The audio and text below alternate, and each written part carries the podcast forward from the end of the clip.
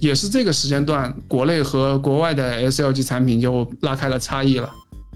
这些氪金大佬，他如果没有工作室的话，他玩这个游戏是很累的。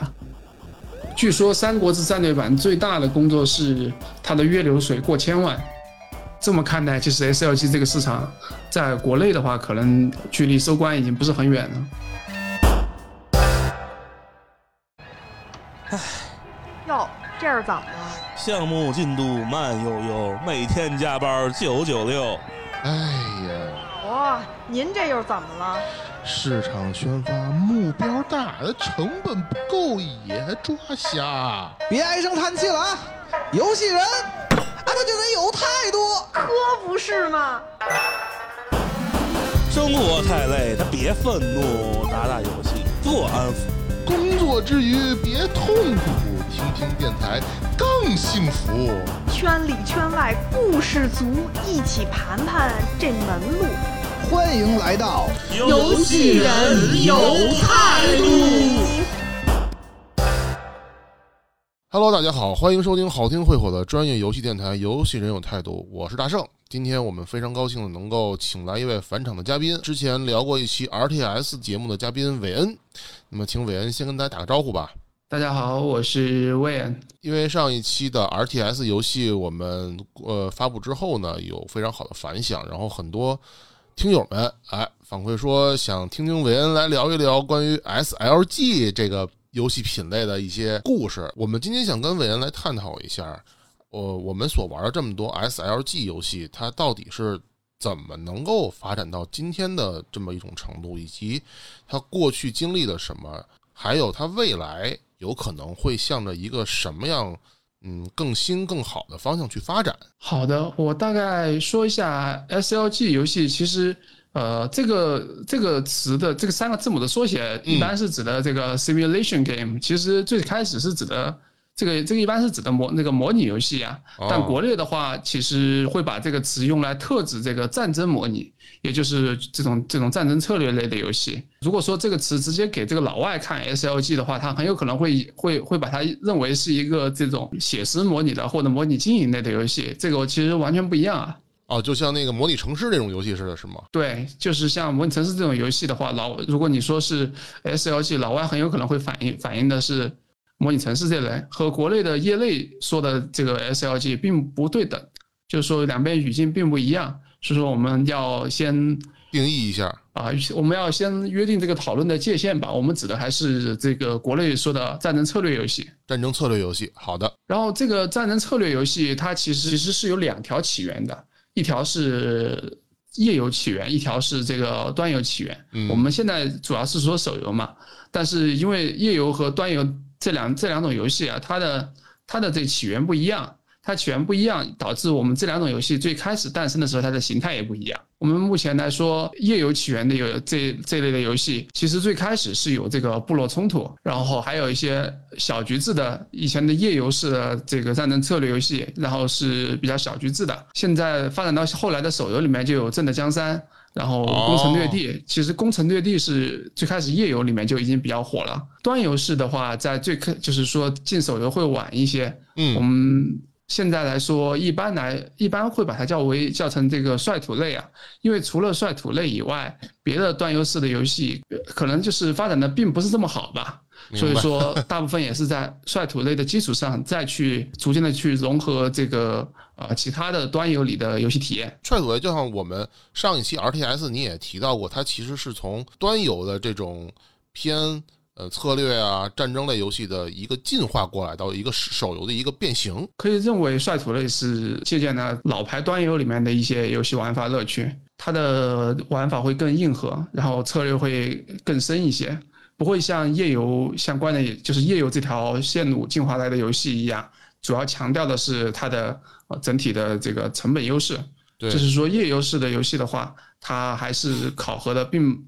就两边的话。他们是背后的科学原理都不一样，就比如说页游式的游戏，它其实更接近这个呃试验科学，就是比如说我这个中草药，我可能就是是古人他们测试了成千上万种的这个药草，最终他们积累下来的哪些哪些东西是能治哪些病，但它并它背后的原理啊，其实并不一定说的这么清楚，只是确实是一步一步积累，这样迭代下来的。而这个呃，就是说端游改手游，就是率土类的这条路啊，它其实更像是这个，更像是这个做理论的人，他可能在这个在在做实践之前啊，就已经想了一个很完备的理论，比如说是那个爱因斯坦的相对论什么的，嗯，他已经。他已经经过很详细的推理推理出来了，然后最后去试验的时候，他有可能对，也有可能不对。这种的设计难度啊是比较大的，但是前面一种的话是需要长长期的，从最开始的长期积累、长期积累和数据测试，然后来推导出来。是说两种的话，他们各有各的难度。感觉上你说的那个第一种的那种像夜游式的测试啊，偏一些运气成分多一些，因为因为很不容易你就测测出来可能某一种数据。或者某一种玩法、某一种形态，它就非常好，但是你不知道为什么。只要你踩在时间的关键点上的话，第一种的运气成分是更小的哦。第二种的话，运气成分才是很大的，因为你在没有验证这一整块模式行不行的情况下，你可能因为现在游戏的开发成本很高嘛。对。你如果说就是如果说构思了一个全新的结构，或者说一个比较复杂的结构，但是你没有办法去详细的测它的单一一个小模块部分，那这样其实就。其实你把这个产品完全做出来啊，就很危险。对对，就是说，而这个第一个模式，其实你是可以在现有的产品里面一点一点测的。你像那个呃，我们说的 COK 类，COK 类他们做的比较好的几家公司，他们会经常用老游戏里面去开一些新服，或者是单独的用一些 H 五等等去做测试，然后他只他只需要把这些积累的测试效果一点一点的记录或者说收集下来。就就能逐步的提高，是一个方法。对的，这一块其实，呃，其实我们现在再来去做的话，可能会就会非常困难的。第一个是之前的这些老牌的做 SLG，就是 COK 类 SLG 的这些厂商啊，他们积累的这些呃细节的理解已经越来越多了。另外就是说，他们其实是吃着早期流量还有市场红利的时候，吃着当时的这个收入，一步步发展到现在的。如果我们现在再去测的话，可能前面都是要交学费的，加上这一类的产品，至少在国内已经没有这么行得通了。可能就是说，只有海外的市场嘛，海外的市场也在被一些更迭代的产品挤压，所以说现在再走这条路的话，就没有之前这么好走了。夜游流量思维这条线路的游戏，其实它最开始做的手游。里面能赚钱的，我们先不只是说这个 SLG 游戏啊，包括 MMO 游戏的史玉柱，SLG 游戏就是呃以唐斌生的《自明星通》为代表，其实他们两位都是比较高水平、很厉害的生意人，对，就并不是说他们的比如热爱游戏或者说要做游戏玩法，他们其实不断的是在找一个我可以做生意的一个突破口，什么行业它能相对来说最好赚、最好挣钱。那他就做什么行业，只是说那个时间点恰好是做这种氪金游戏，就是最挣钱的。所以说，他们作为这个高水平、高水平的生意人，他们的有这种生意的嗅觉，说在那个时，在这个时间点，他们选择了做这种游戏。而且我真的也很佩服他们俩，因为那么多游戏大佬都没有像他们那样的一个嗅觉去发现出这么一片市场，就是这么一个。氪金的一个市场，正是因为如果说是老游戏人，他可能会会局限自己的思维。比如说，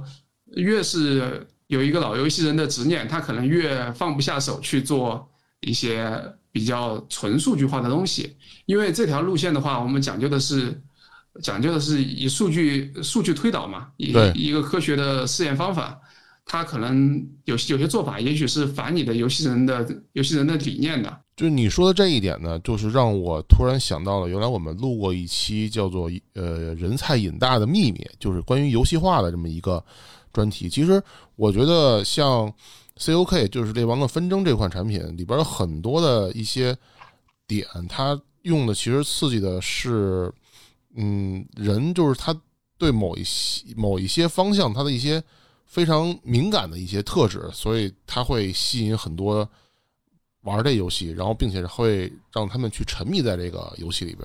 是这样的，COK 类的话，它特别是就是最早期的这种 COK 类的话，它是非常抓这种超级大 R 的。对，它里面会抓一些氪金几百甚至上千万的超级大 R，然后来支撑自己的收入规模。它不会像后来的游戏一样，比如后来你像现在国内最火的三战这种率土类的游戏，对，它一个大最多也就充三四十万，哦，那实际上是很难很难说一个人充到这么多钱的，是，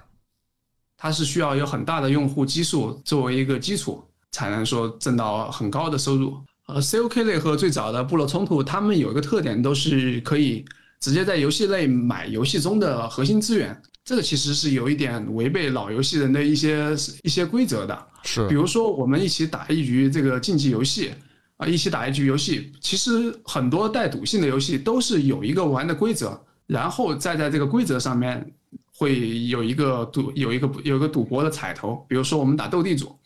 那肯定是有一个打牌的规则，然后有一定的打牌的技术，也有一定的运气成分。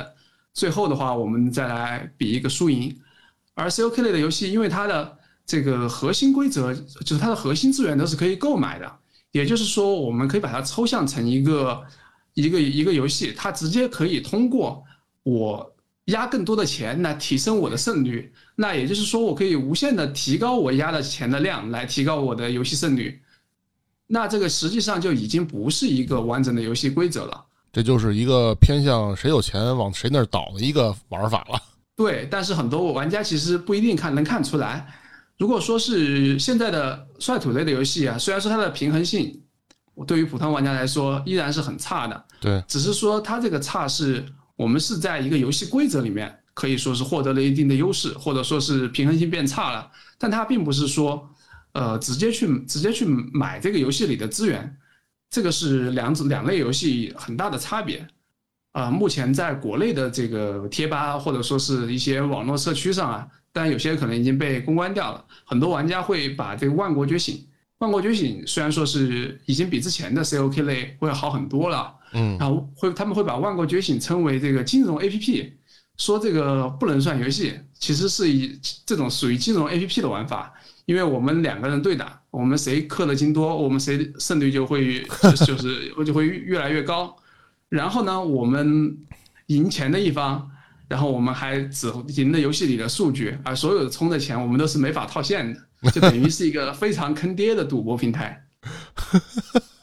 你这你这个比喻非常的恰当。对，而且就是说，你如果说是去博彩的话，那我们博彩总会有一个标的嘛，就比如说是球也好，是打牌也好，但这个博彩的核心内容就就是氪金本身，对，而不是一个游戏的玩法规则，也不是运气。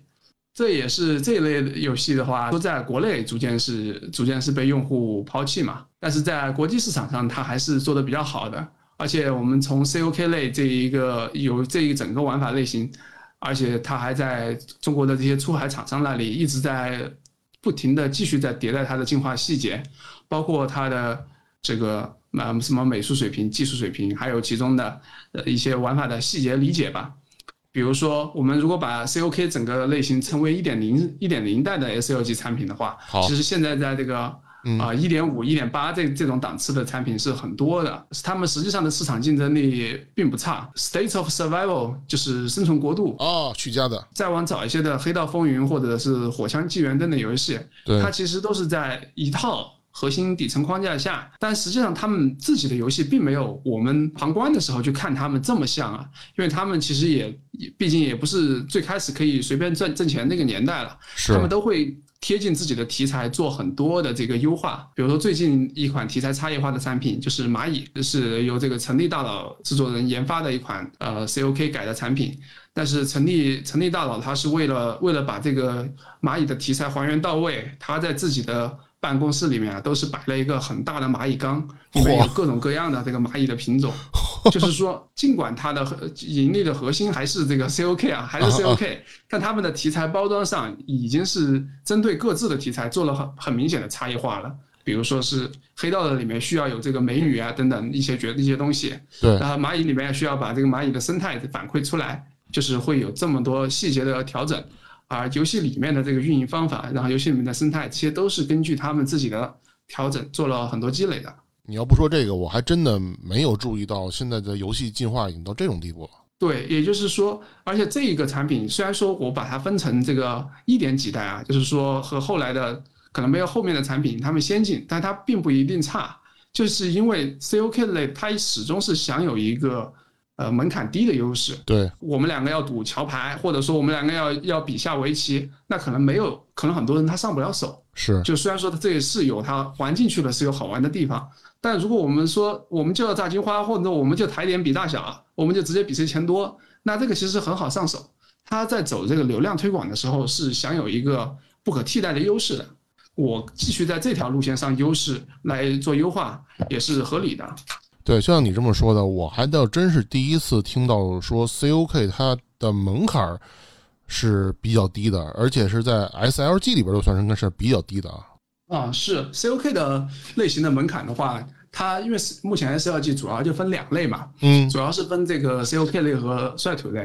然后这样的话，COK 类讲显然是比率率土类要低很多的，而且其中还有更低的。目前这个除了前面说的做题材细化，还有一派是做这个缝合派。缝合派就是说，他把 SLG 和其他的玩法进行一个缝合。嗯比如说他们会用不同的小游戏，或者说一些其他东西去测这个流量，啊，测这个前期的流量留存，或者说是吸量情况，强行缝合在一个 SLG 的核心里面。哦，你这么说，我突然对现在市面上很多能看到的买量广告的一些素材里边的一些玩法，然后去移植到游戏里边，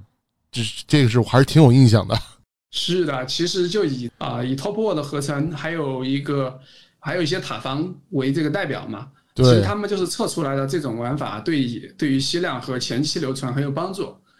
然后如果说我们我们可以这样假设有一个数学模型，如果说我这个方式的买量或者说是前期的用户获取的留存的成本远低于我用这个游戏本身，而且它中间可能用户是会被骗，会有产生这种被骗的心理，会有一定的流损折损。但是只要它转化过去的比我正常买量这样的经济模型更好，其实就那就是可行的。即使玩家玩在玩这个游戏的时候，可能会感觉有点问题，有点割裂。明白了，其实就是像说的，很多时候，呃，买量的素材里边的创意也有可能会带进到真实游戏本体里边，尽管它是一个天头。啊，是的，尽管它在游戏里面可能只是作为一个前期的吸量和留存的模块来存在的，和核心玩法的关系没这么大，但它能把效果起到起到它就是起到它存在的效果，那个也是不错的。这个是我今天终于知道为什么做了这么长时间的买量里边的一些创呃玩法创意，原来是在这块儿。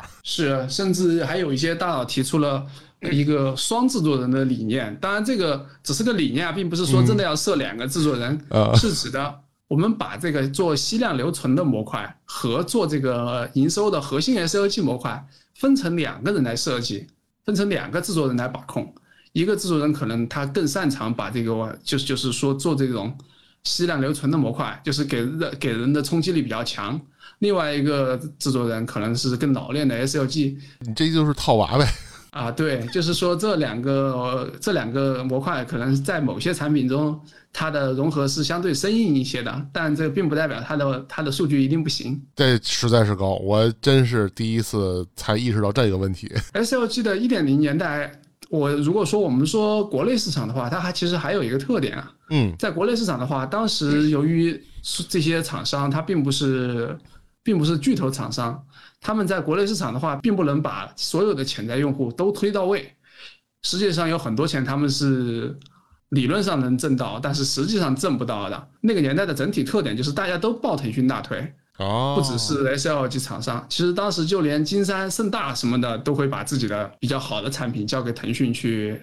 发行。也就是说，你必须要孝敬腾讯，你才能就是你才能分到肉吃啊。啊，这个是那个年代的一个特性，毕竟腾讯掌握那个年代的流量密码。对，呃，应该是垄断的那个年代的流量源，还有就就甚至就连完美、盛大这些公司都必须要把产品给腾讯去发行。SLG 的厂商由于在当时都不算是很大的厂商，所以说呃，包括包括开发的 COK 的智明星通，他们也是直接把代码卖给了腾讯，然后来获得一个现金和分成的收益。哦，这真是也是那个年代的一个悲哀呀、对，所以腾讯就用他们的《猎王纷争》的代码，就是魔改出了一款《乱世王者》。啊，这个我很清楚。对，《乱世王者》曾经也是国内可以说最头部的 SLG 产品之一。有些人不同意《乱世王者》是这个《猎王纷争》的换皮啊，这个其实是看大家的大家的标准的，就是说这两个游戏可能，尤其是后面《乱世王者》改了很多，后面可能越往后面改就越没这么像了。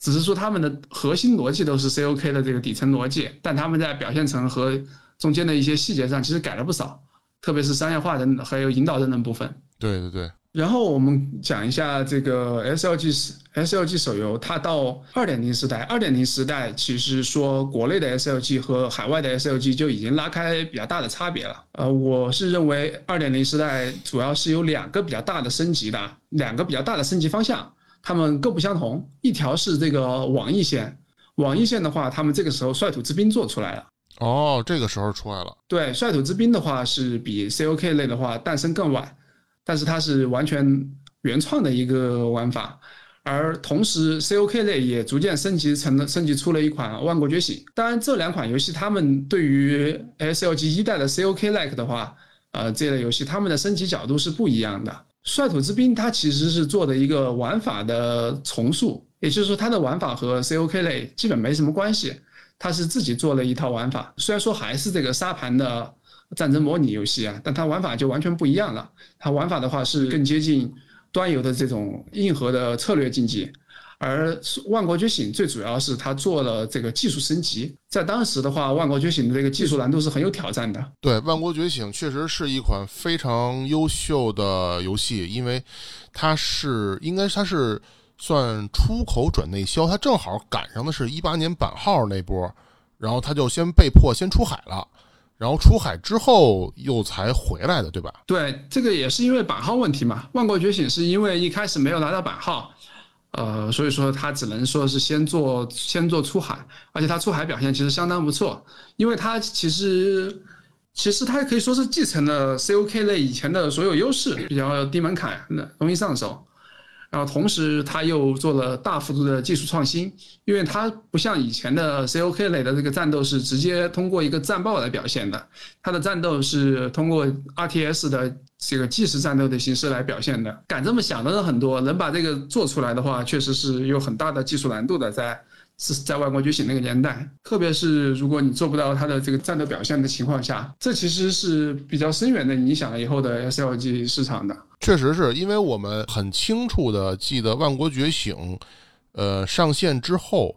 整个 SLG 的买量市场成本往上翻了好几倍。能能不能详细的说一下这两个产品呢？呃，你是说《万国觉醒》和《三国志战略版》吗？呃，都可以。啊，《万国觉醒》和《三国志战略版》这个这个产品的话，其实啊，我是也是通过公开信息啊，我讲一些也还是有些比较有意思的地方的。万国觉醒的话，它相对老一代的产品主要是技术升级嘛，但这个技术升级的冲击力已经很强了。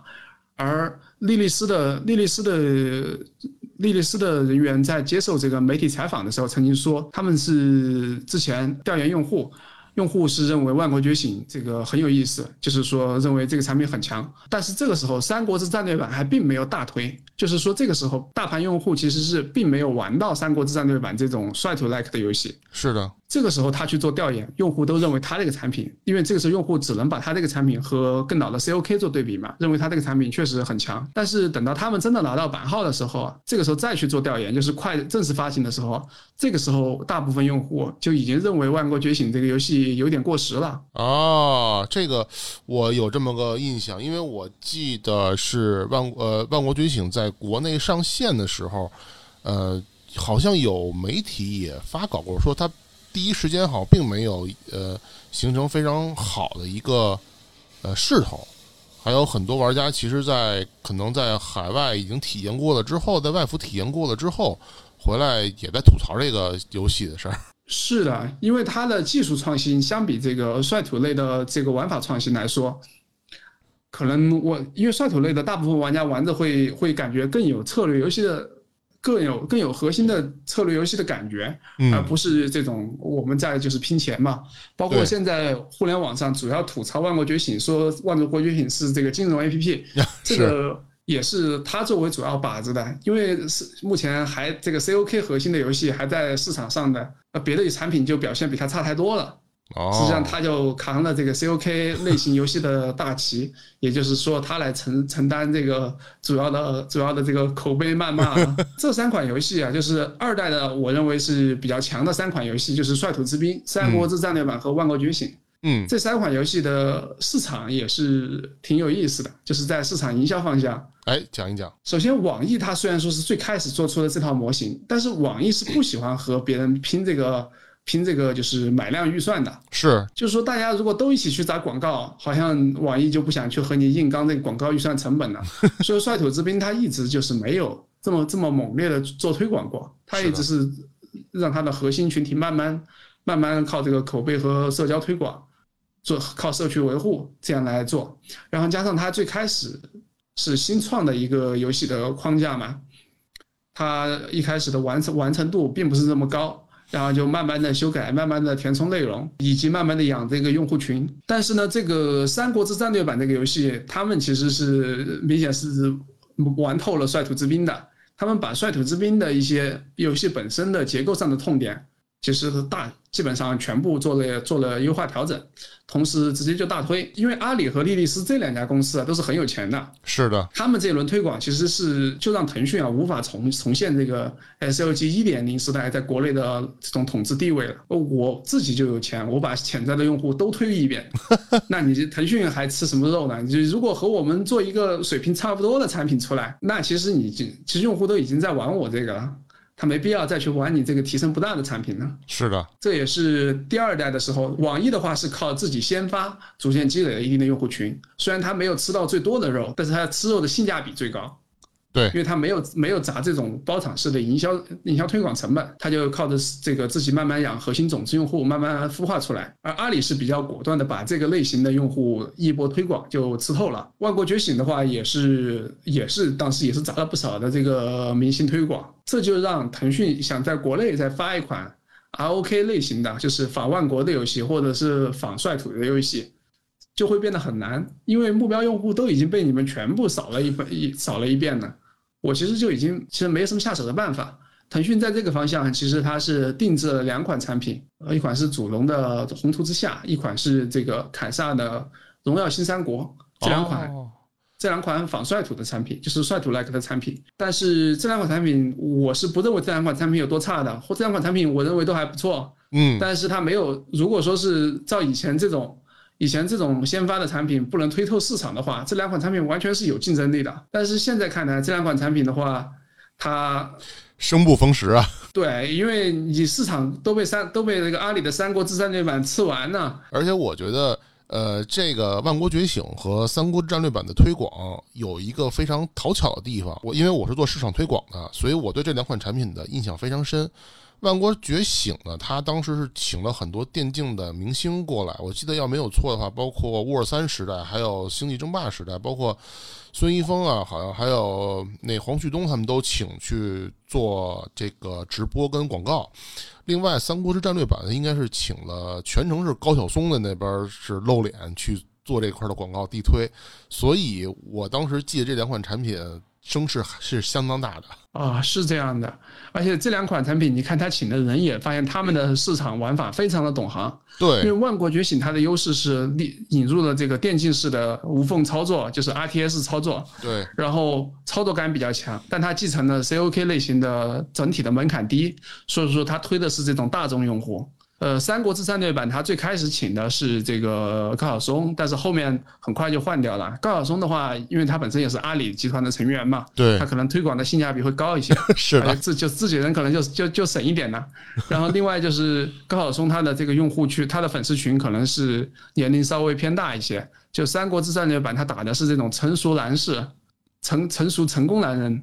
他们的这种人群的群体。后来就是胡歌，对再往后面是这个郭德纲，对，然后胡歌，而且比较比较怎么说呢？就像胡歌，他玩这个《三国志战略版》，玩的自己也是玩的很好的。哦他在这哦，个他在上阿里的这个节目的时候啊，他这个水平可以说比大部分玩家都玩的好。他他对里面的这个武将的搭配啊，然后呃这个这些这些游戏的呃战法，他都是非常熟悉的。所以说，这个给《三国志战略版》它的品牌上加了不少分，确实是树立起了这种三四十岁的成功男士的这么一个游戏产品。比如说是年轻人，或者就是就要玩这种比较快的操作反馈的，或者是就要低门槛的这些这些玩家，你玩不懂没关系，因为我们本来也不是让你玩的，自带劝退属性。呃，就是它游戏本身上手也比较难嘛，就是率土类的游戏上手都是比较麻烦的，但是它也无所谓，因为这部分用户的付费能力也没有这个。呃，就是这种成熟男士的付费能力强，是，所以说他们两边的推广策略就是一个走的是这种大众破圈的路线，一个走的就是这个呃细分用户，但两边都把推广的力度拉得非常大，让让他们的后继产品基本上没有市场空间了。我们可以看到，其实是可其实后面能在国内的 SLG 市场上分肉的产品，就已经需要做再再有一个再有一个很明显的换代升级，才有可能在国内做了。嗯，这也是也是这个时间段国内和国外的 SLG 产品就拉开了差异了。哦，等于说这个时间段，其实我们的在 SLG 就是战争模拟的游戏的手游上面已经开始有了代差了，并且是领先的。对，特别是这个率土类这条线。率土类这条线的话，因为它的游戏难度太大了，它必须要有这个有完整的生态才能配合起来。比如说是要有很多主播去做这个教学节目，嗯，还要有，然后那个包括很多人会去找这个主播去配将，啊，会去问主播玩法什么的问题。然后这种中小主播的生态啊，你其实很难在国外去把它做起来。另外就是说，另外就是说，还有工作室，就是在以前我们玩什么 MMO 或者其他游戏里面，可以说是和我工作室和玩家是这种仇人关系啊，敌对关系。是的。但是在这个率土类的游戏里面，工作室和玩家是半生关系的。哦。就是特别是这些氪金大佬，他如果没有工作室的话，他玩这个游戏是很累的。他经常都会把一部分这个游戏中的工作量啊，就是让工作室来分担。所以说，它会，也就是说，它游戏的稳定运转必须有工作室。行，这也是一种新的运营玩法，我们今天也是学到了。对，据说《三国志战略版》最大的工作室，它的月流水过千万，养活了多少乙方啊？是啊，就是他工作室的流水都能过千万，可能有一些小一些的，呃，游戏的产品都没过千万流水。一家呢，这是一家，只是一家最大的工作室呢。还不是整个工作室这这个行业，三国战略版的工作室行业。你说这个话的时候啊，我就真是替这个祖龙的这个宏图之下就是捏了把汗，因为我记得很清楚，是宏图之下是祖龙第一个用 U E 四制作的 S L G 游戏，然后也是在上线之初得到了大量的嗯资源跟流量支持，但是很遗憾，我记得好像上线没有多久就。就就再也听不到什么声音了，不论是在广告上还是在整个游戏圈儿，嗯，就像你说的，可能这款产品确实它有它的自己的特点啊，但是确实生不逢时。一个是题材上跟《三国志》撞上了，而且《三国志》还用的是光荣的 IP，是这样的。就但是所以就是说，一个好的产品，其实成功的产品一定除了品质以外，还有它的一个出生的那个时间点很重要。是这样的，这也是也是也是看它的这个启动的时间节点的嘛，因为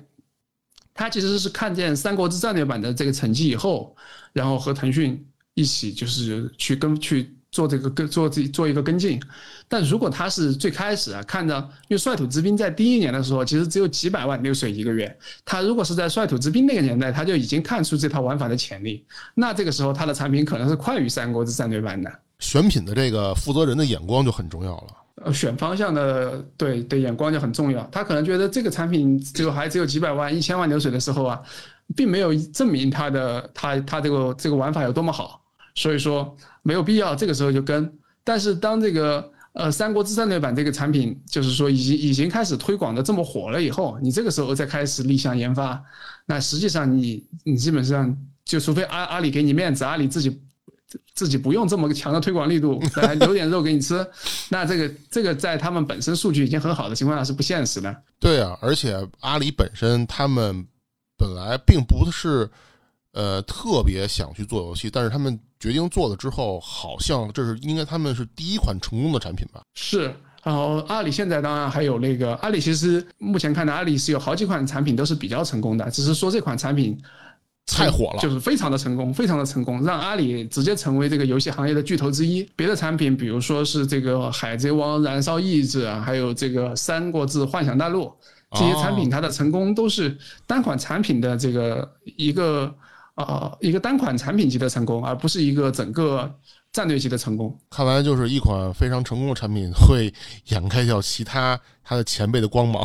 啊，是的。这个当然也不也不是说它是最后呃是最先出的，嗯，《三国志战略版》的话，它是它因为它是一个长线运运营的游戏，它是一个长线运营的游戏，而且它有非常大的流水盘子，也就是说，它一款产品就可以把阿里游戏的整个整个收入规模给它支撑住。这个目前的话，就包括像字节啊、雷霆啊这些公司的话，其实是还没有这个能力的。就是虽然说看着有一些产品在市面上会推的比较风风风火火的，但实际上是没有这种一个产品。这种产品的话，就比如像网易的这个《梦幻西游》，或者是腾讯的《王者荣耀》一样，它其实是一个这种游戏巨头的中流砥柱了。现象级产品。对，而且是个长线运营，可以一直维一直维持着，一直维持这个这个公司的，呃，游戏还在行游戏行业里面的江江湖地位吧。目前来看，我们以这个二点零时代的标准为界限的话，也就是说有两条创新方向，一条是用了更公平、更重度的玩法。另一条是核心的玩法规则不变，但是提升了技术水平，提升了技术表现。这两条线其实，在我们目前最新一代的三代产品上是收束了的。目前的几个三代产品，其实我都是同时具备这这两边的特点的。啊，等于说你其实说是两个游戏，它已经相互的在借鉴对方的优点了。这两个游戏其实还没有办法相互借鉴优点，但是这两个游戏同时借鉴他们两个游戏优点。融合出来的产品，差不多目前看来是差不多，目前算是新一代的标配吧。那么，《万国觉醒》和《三国志战略版》之后，又有哪一些非常亮眼的产品出现呢？其实这两款产品，由于他们的推广太彻底了，也就导致在国内的话，和他们接近的产品基本推不起来。一直到了就是去年，也就是二一年的话，才有两款，才有两款这个创新非常大的产品嘛。嗯，推的还不错。去年八月份推出的网易的《无尽的拉格朗日》，还有一款是四三九九在年底推出的《文明与征服》，这两款游戏都是兼顾了二代，也就是率土 like 的这种赛季重置，然后整体的公平性比较强和 ROK 的即时战斗。同期其实腾讯自己也有一个《重返帝国》，《重返帝国》其实和这几款产品都很像啊，这几款产品可以说都是结合了 ROK 和。呃，就是结合了《万国觉醒》和《三国志战略版》优点的产品，基本上是把这两款产，把这两款二代产品的啊优点给它融合在一起，再加上一些自己新的东西，我们可以认为是一个准三代的产品，但是都没有达到真正的三代。那你刚才说，其实《万国觉醒》和《三国志战略版》之后，应该是往下一个时代进化，对吧？对。那么在这个进化路上，还有哪一些就是你觉得非常？亮眼、值得去说一说的产品和游戏呢？其实《万国觉醒》和《三国志战略版》，他们再往下一代的话，有有很多不同的尝试方向嘛。哎，然后中间其实是有莉莉丝尝试的两款产品，都不是很成功，就是《剑与家园》和这个《战火勋章》War Pass。哦，War Pass 这两款产品，这两款产品的尝试方向，现在看来并没有站住。并没有站稳它的就是进进一步进化的方向，但也是莉莉丝率先是比较有勇气的迈出了这个创新的步伐。是的，结果但他们并没有，并没有说摘到果子吧，并没有说就是说猜到正确的方向。目前看来，其实正确的方向倒是比较明显的，因为去年连续两款产成功的产品。以及腾讯正在研发的这个《重返帝国》，这三款产品都是采用了非常类似的设计，所以说我认为这个应该就是三代三代 SLG 的一个确切的方向了。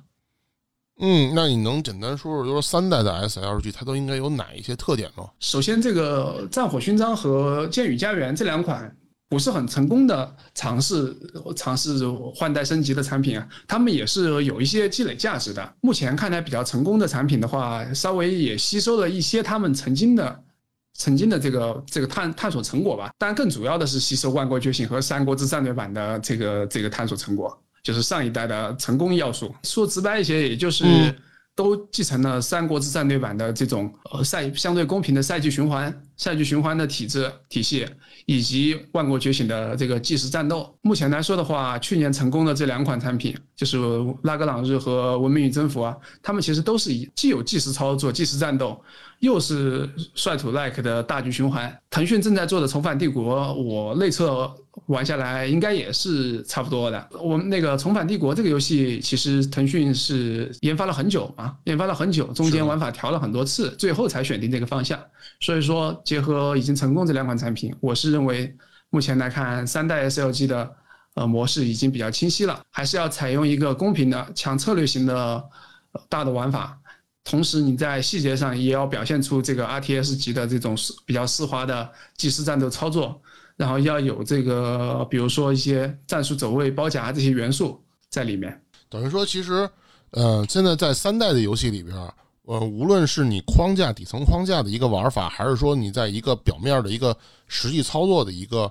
玩法上，它其实都是已经把两种不同的品这个品类的 SLG 进行了慢慢的整合。是这样的，它其实整合了二代两款最成功的产品。同时，这两个游戏还还流露出了一点啊，我认为也是他们作为三代游戏的一个比较重要的一个精髓吧。就是说，这两款游戏其实都抄了不少这个 Paradox 公司的 端游的产品。也就是说，他们不只整合了二代二代 SLG 中的成功要素，他们其实还整合了端游里的成功要素，已经算是我其实这两款游戏给我的冲击蛮大的。我去年。去年我先我是我大概其实是能推能推出这个进化方向，确实大致是这样，但我没想到这么快。就去年就接连上了上了两款产品，两款产品的进步都非常大，进步创新都非常大，而且他们是把这个端游中的元素也进行了整合。这么看来，其实 SLG 这个市场在国内的话，可能距离收官已经不是很远了。哦，等于说你如果还有其他厂商没有跟上现在这个呃文明与征服或者是拉格朗日这个步伐的话，那么你后面你可能就只会连连尘土都吃不到。在至少在大陆市场是这样的，嗯，因为大陆市场的话，中国厂家的这个运营和推广的渗透能力比较强，它可以把这种比较复杂的游戏推给用户。而且大陆经经经受过《三国志战略版》和《万国觉醒》的这个包场式的营营销和教和玩法教育嘛，嗯，他其实玩核心 SLG 的这部分人，他基本上对这套玩法的话会比较熟悉。你比如说像，我觉得《文明与征服》这个立项，在过去看来其实是风险很大的，但是现但是他们敢这样去敢这样去做这个项目啊，确实是建的很有水平吧。这个游戏，如果说你作为一个普通玩家，你既不会玩《万国觉醒》，也不会玩，也没玩过《三国志战略版》，这个游戏你是玩不懂的。哦，门槛很高。对，它能玩懂的基础建立在你这两个游戏至少会玩一个。因为腾讯以前特别喜欢走这个下沉策略嘛，就是说他要让这种什么东西都不会玩的小白用户也能玩会。也就是说，这个项目的话，他就不考虑小白用户能玩会了。我只考虑你是你这个用户是我们 SLG 品类的用户，然后你能玩会就行。然后，而且我假设你至少已经把上一代的这两款，至少我至少玩会了一个。我就觉得听你这么一描述啊，我觉得特别有意思一点，就是一个什么呢？我们国内的玩家，起码是 SLG 这个手游的玩家，被。这么多年的已经培养出了他自己的审美跟口味。第二呢，是在这个目前版号越来越严的情况下，SLG 成为一个可能长线运营最好的一个选型的一个品类方向。这其实不能这么说的，因为在这个呃阿里和莉莉丝的产品又强，营销和运营又强，在这这么强的封锁下，然后你还要在这个品类里面去和他们竞争的话，这个确实是要很大的勇气的。而且你要看你竞争的方法是怎么选择的。你选择的是和他们做一个同一代的产品，然后一起去拼这个营销预算，那其实是不太可能的。是的。然后，如果你选择一个比他们先进一代的产品，那其实也是很危险的。比如说，你的探索方向不一定对。像这个莉莉丝自己，其实它的这两款产品，这两款自研产品啊，它其实探索的方向就没有这么没有这么正确。所以说。对他们也是伤了一些元气的。你要这么说，还真是有一些理解了。说要在这这个市场上继续吃肉，可并不是这么容易的。确实，确实。啊，无尽的拉格朗日和文明与征服，他们这两个游戏的设计难度已经是，就是说策划的对策划的要求啊，已经是非常的高了。一般来说，设计氪金手游的玩的这个策划团队，他是怎么可能会熟悉 Paradox 的游戏啊？他们不仅是把市面上的《万国觉醒》和《三国志战略版》给他摸透了，他甚至还摸透了 Paradox 这种欧美硬核游戏。呃，会玩 Par Paradox 公司游戏的这个玩家，可能是不一定会在会在这个氪金游戏的公司里面上班的。这确实，无尽拉格朗日是一个好像在有一段时间还是一个挺，呃，在小圈子内还挺挺有挺有名气的一个产品。其实现在它这个产品的表现也不错。呃，无尽拉格朗日跟那个 EVE 的手游有明确的关系吗？呃，一点关系都没有。EVE 手游其实是一个 EVE 端游的一个呃，就是阉割版。阉割版。对，是 EVE 端游的阉割版。EVE 端游的话，其实它是一个，并不是说一个 M MMO 和 SLG 的融合啊，它是 MMO 和 SLG 的缝合。哦，它是。它是把一个游戏里面缝了两种玩法，一种是 MMO 玩法，一种是 SLG 的玩法。一一种是就是说你这种太空探索，然后一个一个呃一个太空题材的扮演；另外一个就是在这个没有 NPC、没有没有国家的、没有 NPC 国家的地区，就是说打一个玩家之间抢地盘。就是说你玩家可以选择去这个抢地盘的地方去打这个地地领土战。另外一个就是可以选择在这个帝国区，也就是有 NPC 统治的区域里面去打这个 MMO，也就是说它这个游戏是一个缝合。EVE 手游的话是完全把这个 MMO 部分给它砍掉了。哦，只有 SLG 了。就等于是一个，相当于是一个新框架的 SLG。哎，这个能展开说说吗？它其实我觉得它和率土类没有什么太大的本质区别，但是但是比率土类先天性要差一些。至于门槛更高吗？门槛不至于更高，门槛各有各的高。然后 E V E V E 的话，它最主要的问题是率土类最重要的是它有赛季重置。它每个赛有个赛季循环重置，而 EVE 它是没有这个赛季循环重置的。哦，等于说你玩的越久，可能就是横者横强，是这样的。而且它的一些基基础设计，一为了还原端游嘛，可能会比较老一些，并没有率土类游戏这种新设计的这么合理。比如说战斗操作方式或者战斗平衡上面。明白了，所以等于说玩这款游戏的人，如果你不是第一时间进来玩的话，可能你的玩到后边。越玩越跟头部玩家差距越大，有这么一回事啊！而且它这个这个游戏的话，有些端游的端游的问题，它可能也是为了为了有端游的原汁原味的还原嘛，它就一直没改。但这种这种问题的话，这也是网易他们自己的选择了吧？你如果说改了，你就没有端游那味儿了。但是你不改的话，这这端游就这么就端游就这么完蛋的。端端游现在的呃这款产品的端游呃就是 EVE 的这个端游现在是一个什么样的状态呢？啊，EVE 的端游就属于这个半死不活的状态，它的用户稍微有这么一些，然后有这么一点收入，大概能能能维持团队，但是他要赚大钱是是是赚不了大钱的，而且他也没法洗用户了，因为 EVE 的用户就是说 EVE 的历史沉淀用户非常多。就是玩过一 v 一的人很多，嗯，该洗的人他差不多都都洗过了，然后只是说他的劝退率很高，好，并且我指的不是说进去没玩懂劝退啊，我指的是这个已经玩了一段时间，然后不满意他的游戏体验劝退的，也就是说他大部分本来该洗的用户已经经历过这个阶段了，毕竟它是一个零三年的游戏啊。这游戏应该我记得应该是一个冰岛的开发商开的吧？是的，是这个冰岛的开发商开发的。它是一个零零三年的游戏，到现在已经十九年了，所以说它它该洗的用户都已经洗过了，已经没有什么新用户给它洗了。呃，你说这个确实好像他们已经也不在乎赚大钱了，反正幸好冰岛人不多，反正这也能养活一个团队了。而且这个公司自己都卖身给这个卖身给韩国的 Abyss 了。哦，是这样。对，实际上他他已经不存在什么压力了，也就是上也就是一个上班打工的这么一个情况了。哎，其实 EVE 的手游和无尽拉高。都是网易做的吧？对，都是网易做的，但是不同的团队。如果从网易的角度来讲的话，这两款产品算是内部养股吗？这两款产品其实完全不算内部养股。哦，这两款产品，他们比如说《无尽的拉格朗日》，这个是第十事业部做的。嗯，第十事业部就是专门做率土类游戏的。那他他在这个率土类游戏的进一步 升级，就是进化的过程中啊，它肯定是要有布局一个升级换代的产品的，比如说。他们当时也有些有部署一些换皮产品，然后比如说是这个《指环王》，然后这个就是、哦就是相对相对来说是一个题材换皮的产品，相对相对传统的率土啊。而拉格朗日就是一个升级换代的产品，这其实是取了巧的，因为按照网易的这个方向，我认为非常正确。嗯然后李凯明也是我认为目前国内游戏市市场上最强的制作人，没有之一啊。他如果要做一个升级换代的话，呃，其实当时只能选科幻题材。选这个冷兵器题材的话，啊、目前这个年代的技术还实现不了，这个是呃无尽的拉格朗日的一个情况，因为他们一直就是做率土类的，他然后他必然要做率土类的升级换代产品，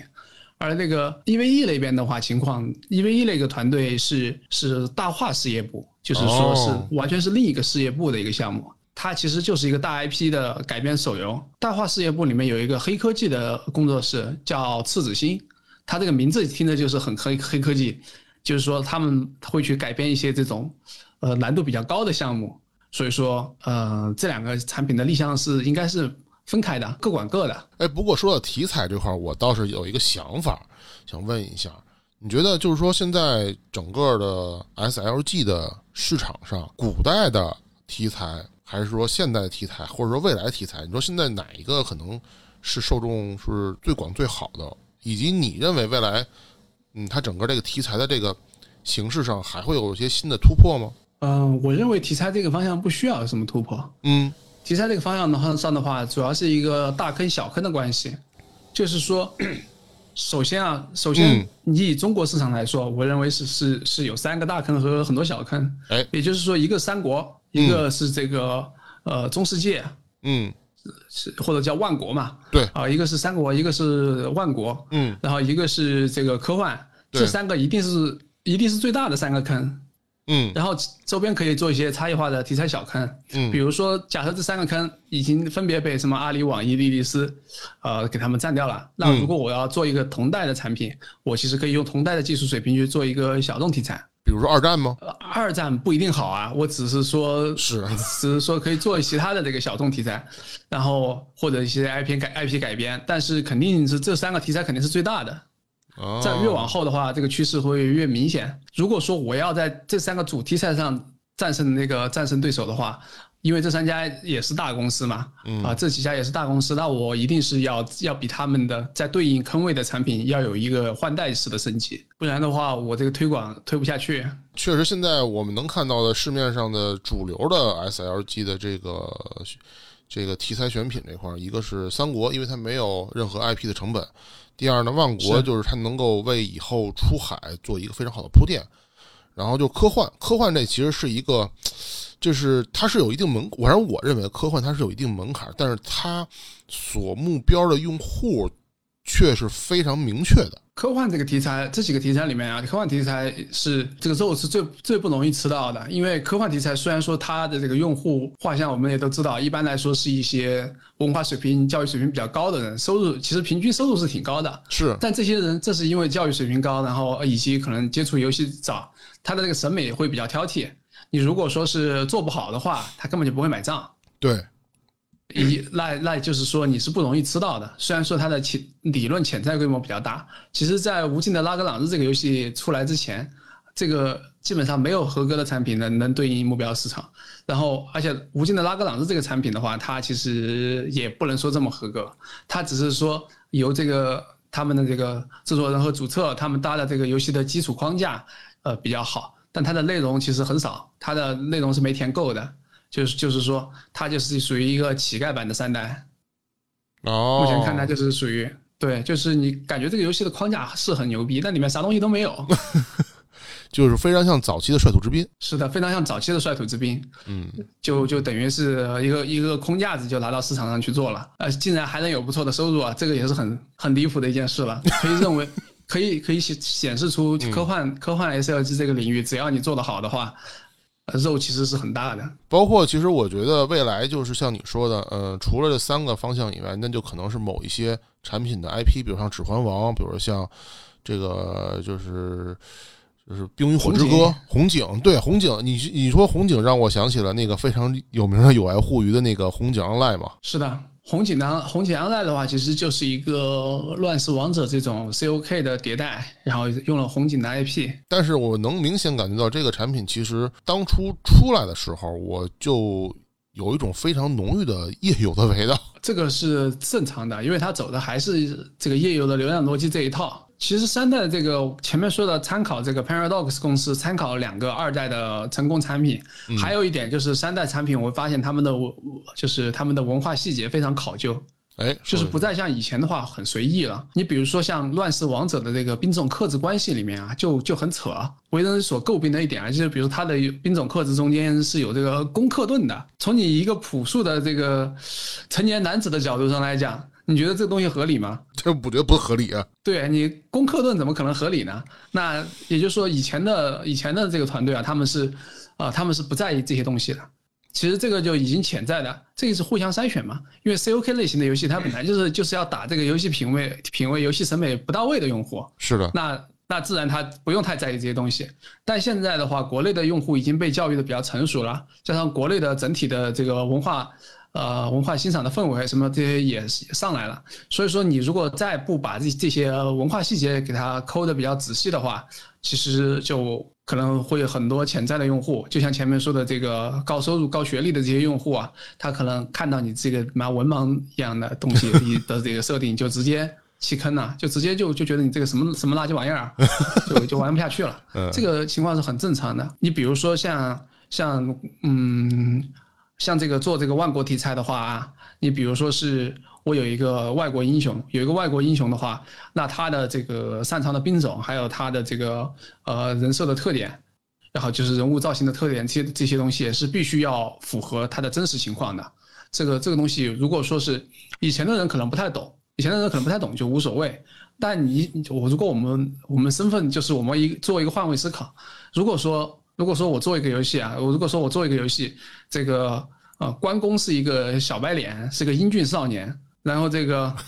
诸诸葛亮是一个这个五大三粗、一身盔甲的这个威猛战士，这你看着不恶心吗？所以说你这种情况，如果说出现在一些外国英雄身上，可能以前的玩玩家他不会觉得很明显，但现在的话，他整个游戏就玩不下去了。而且而且产生这种想法的玩家，可能他还是比较高付费潜力的用户。呃，我觉得就像你说的，就是很多玩家已经被这些优质的游戏所教育过了无数次了，所以他们的审美也提高了。是这样的，而且包括一些历史故事啊，或者说逐渐的传开。你像最开始的，像高高晓松的小说，他去讲历史的时候啊，他就讲的其实是比较粗、比较粗糙的，比较粗糙的。然后啊，很多东西就讲的不是这么考究。但现在不是都被冲网上冲烂的嘛？网上都是觉就就是说他讲的各种不好。包括以前被捧上天的这个明朝那些事儿，这个小也是这种比较细说的方式去说的。那他。确实有很多不严谨的地方，现在在当时很火爆嘛，但现在也被冲烂了。这种方式可能现在的用户已经越来越不能接受了。也就是说，目前的这个网友啊，他们这个他们的这个智力水平或者他文化水平已经是有长足的进步了。如果你还要争取这部分用户的话，你的这个细节包装上就需要十分的考究。像现在《文明与征服》这个游戏的话，它就做的非常考究。因为我对这些东西比较熟悉啊，所以说。我看它这个东西，其实让我吓一跳。我是说，哇，国内厂商这么牛这么牛逼了？比如说，它那个城市里面啊，就是说随时会弹出来一些吐槽的文案，就是但吐槽的文案全都是和经典的历史典故相关的。哦。然后它，然后它的这个游戏里面的这个战法，就战法的名称，基本上也都是出自历史上的经典战役啊，或者是经典典故。然后它的这个什么特殊兵种等等，全都是一一对应的。在现在看来，其实是就非常重要了。就是你说这个，就是让我突然就想起来那个我们之前聊那个《帝国时代四》，它里边那个纪录片。因为你像《帝国时代二》的时候就没这么考究，当时的玩家就没这么讲讲这个东西。如果你现在还做成《帝国时代二》这个这个考究水平的话，其实玩家就已经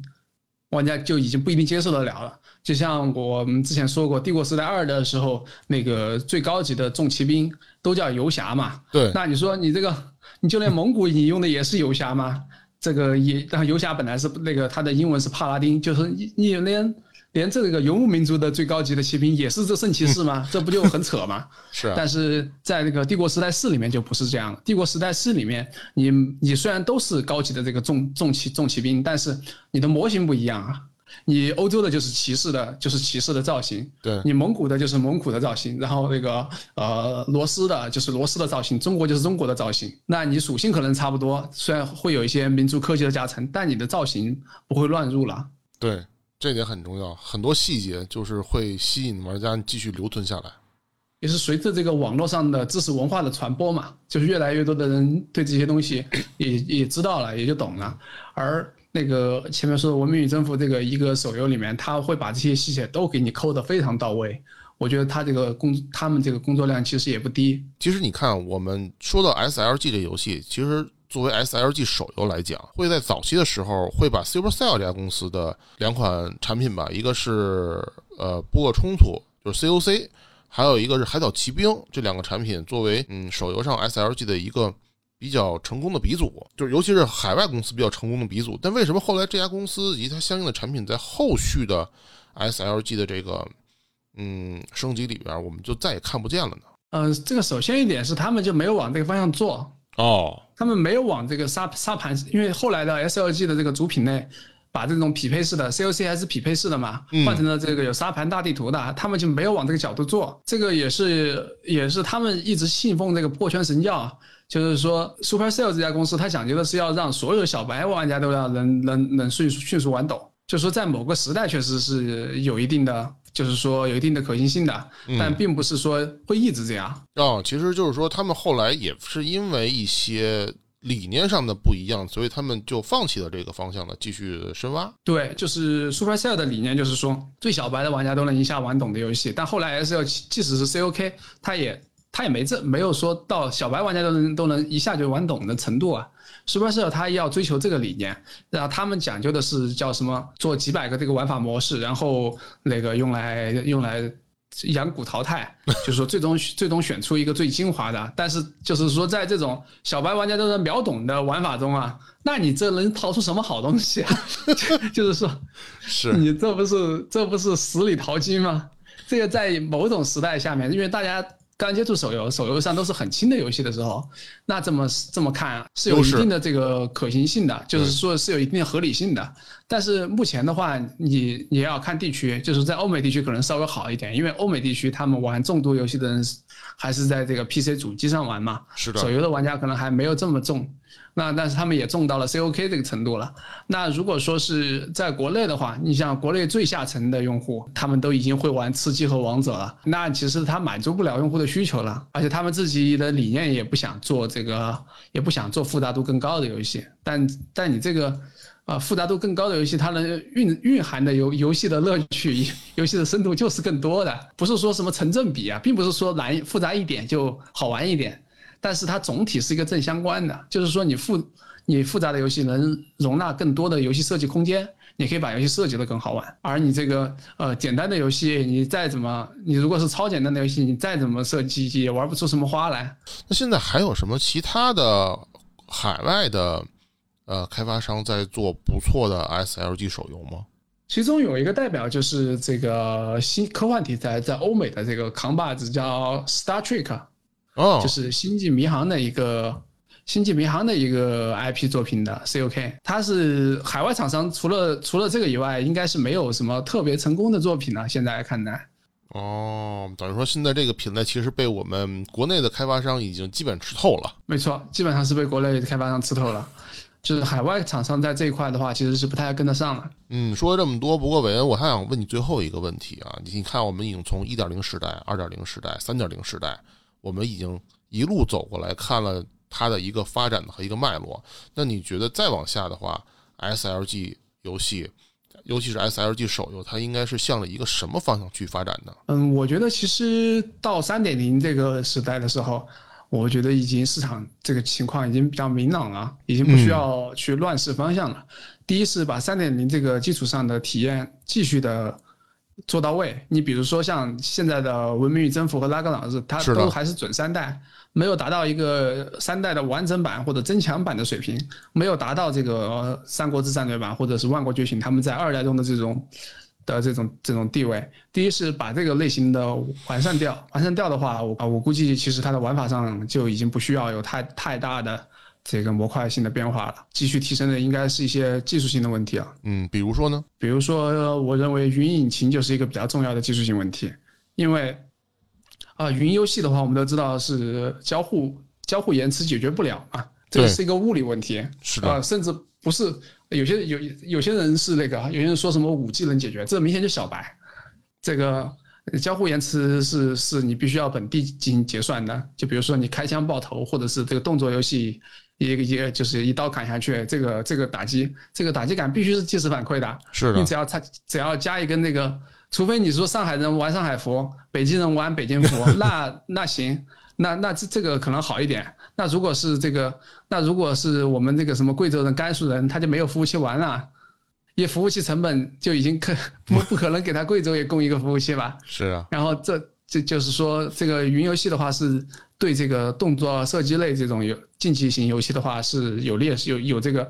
有这个物理层面的劣势的，就是说是解决不了的。嗯，然后那这个，但是在策略游戏中其实是没有这个问题的。策略游戏因为我不不追求这么快的即时反馈，是所以说啊、我就可以在策略游戏里面实现一个啊、很很大，比如说一个多人同屏或者一个超大规模写实的战场。你可以想想象这个呃，想象这个呃文明与征服或者拉格朗日里面的这个战斗啊，它都更写实表现了。比如他一一一队士兵是成千上万人，你可以拉得很近，真实的去观看它。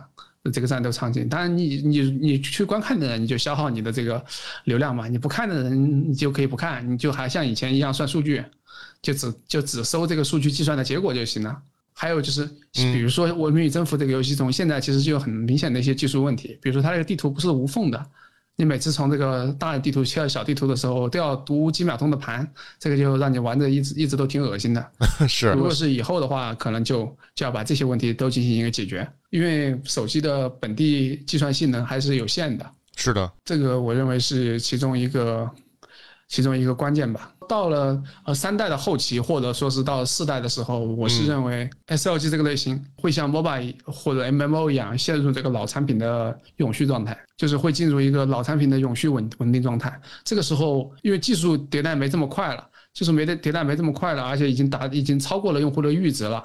之前的产品 SLG 产品啊，其实是它其实都没达到用户需求，它只是相比之下之之前的好一些，它不会像 Mo MOBA 的游戏这个或者是 MMO 游戏啊，比如魔兽世界这些游戏，是它其实已经满足用户的需求了，用户已经觉得这个游戏对这个游戏很满意了，只是说你那你超过这个阈值以后，它其实迁移欲望就没这么大了。而且我成功产品